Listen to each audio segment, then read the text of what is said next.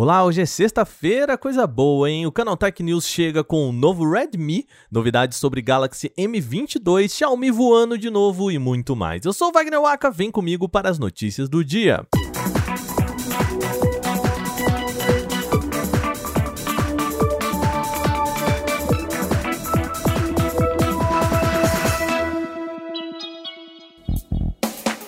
Programa começa daquele jeito que eu sei que vocês gostam, com um smartphone novo. A Xiaomi anunciou o Redmi 10 Prime, uma versão mais potente do Redmi 10, lançado há algumas semanas. Esta nova versão é bem parecida com o seu irmão menor, tá? Ele tem até o mesmo módulo retangular no canto esquerdo do painel traseiro, que guarda as suas quatro câmeras. A principal diferença, na verdade, está mesmo é na bateria, que salta de 5.000 mAh, que já estava bem legal, para 6.000 mAh, uma bela adição, né? De resto, o Redmi 10 Prime mantém a tela de 6,5 polegadas em LCD com resolução em Full HD Plus e ainda tem suporte à taxa de atualização de 90 Hz. Ele também é equipado com processador Helios G88, junto com 4GB ou 6GB de RAM e 64 ou 128 como opções de espaço para armazenamento interno. O Redmi 10 Prime chega por enquanto somente ao mercado indiano, ao preço partindo de 12.500 rúpias indianas, em torno de 885 reais aqui na conversão direta, sempre gente, sem contar os impostos, tá? Outro smartphone que pipocou aqui nesta sexta-feira, dia 3, foi o Galaxy M22. A Samsung ainda não revelou o aparelho, mas uma página oficial apareceu antes da hora revelando o modelo. E é possível que o site tenha ido para o ar por engano, porque nem mesmo a foto do aparelho estava disponível. E de acordo com as informações dessa página, o M22 deve ter uma tela com entalhe em formato de gota com resolução HD+. O modelo deve chegar com processador Helio G80, 4 GB de RAM e 128 GB de espaço para armazenamento interno. Na parte de trás pode contar com quatro câmeras tendo um sensor principal de 48 megapixels. E além dessa página, o Galaxy M22 também já apareceu em certificação da Anatel. Isso reforça a possibilidade de o modelo ser lançado também aqui no Brasil em breve, tá? Na página da agência brasileira também está a informação de que ele teria bateria de 5.000 mAh.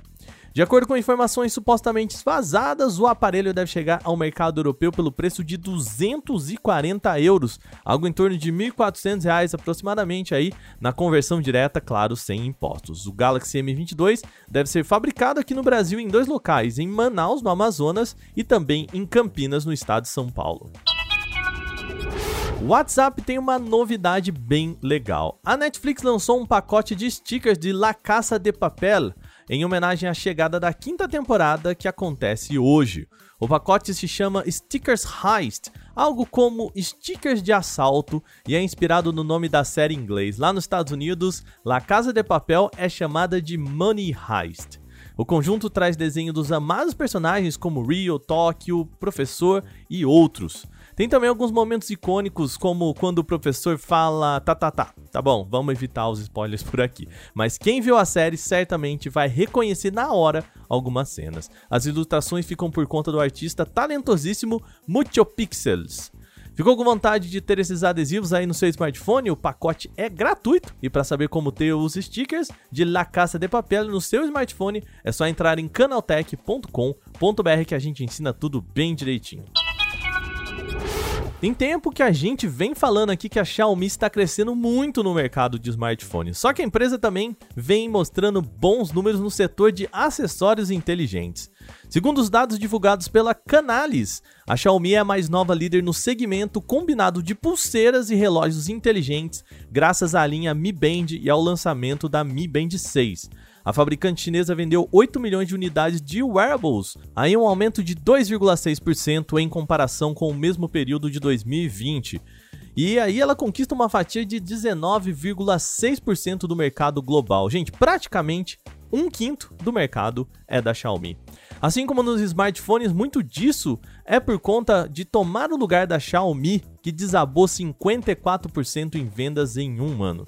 O segundo lugar vem com a Apple, que domina 19,3% do mercado, pouquíssimo atrás da Xiaomi. A empresa de Tim Cook teve um excelente ano com aumento de 29,4% nas vendas. A lista segue com a Huawei, que apesar da queda ainda é terceiro lugar, dominando 9,2% do mercado, a Fitbit em quarto com 7,3% do total e a Samsung com 6,1% do setor. Aliás, gente, a Samsung especial também teve um ano bastante impressionante, tá? Com um crescimento de 114%. Os dados completos, se você quiser ver, estão lá em canaltech.com.br, é só entrar lá. Bom, vamos fechar o programa com inovação. Imagine como seria se a sua camiseta pudesse recarregar a bateria do seu celular. Isso, claro, né, sem a gente precisar de uma bateria externa claro, né, sem você precisar de nada no seu bolso. Essa tecnologia já existe e foi criada por pesquisadores da Universidade Fudan, na China. E o mais legal é que, como qualquer outra peça de tecido comum, a roupa recarregável pode ser dobrada e lavada normalmente. Isso é uma boa notícia, já que a gente vê muita bateria pegando fogo e explodindo por aí, o que seria, gente, vamos concordar? Ainda pior nesse caso, né? A tecnologia é batizada como FLIB, sigla para bateria de fibra de lítio. Aqui os eletrodos positivos e negativos foram enrolados juntos para criar baterias de fibra de lítio com comprimentos entre 10 centímetros e 1 metro. Em todas essas variações, as propriedades eletroquímicas foram mantidas. Essa característica permite a fabricação de fibras mais extensas, com um custo por metro aproximadamente de 0,5 dólares, ou seja, 5 centavos de dólar, algo em torno de 30 centavos de reais na conversão direta.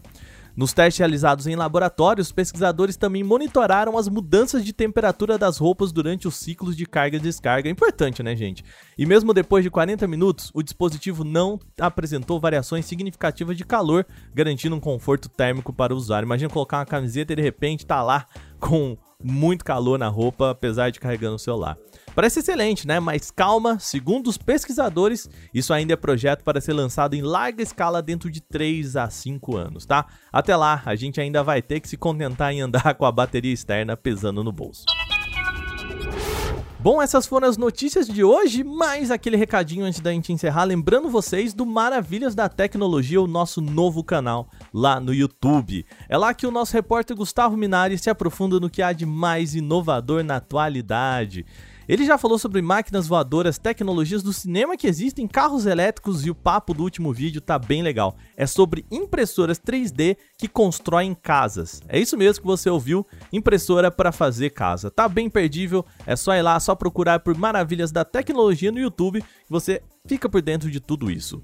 Esse episódio foi roteirizado, editado e apresentado por mim, Wagner Waka, com a coordenação de Patrícia Gnipper. O programa também contou com reportagens de Gustavo de Liminácio, Vinícius Mosquen, Alveni Lisboa, Victor Carvalho e o já citado aqui, Gustavo Minari. A revisão de áudio é da Mari Capetinga.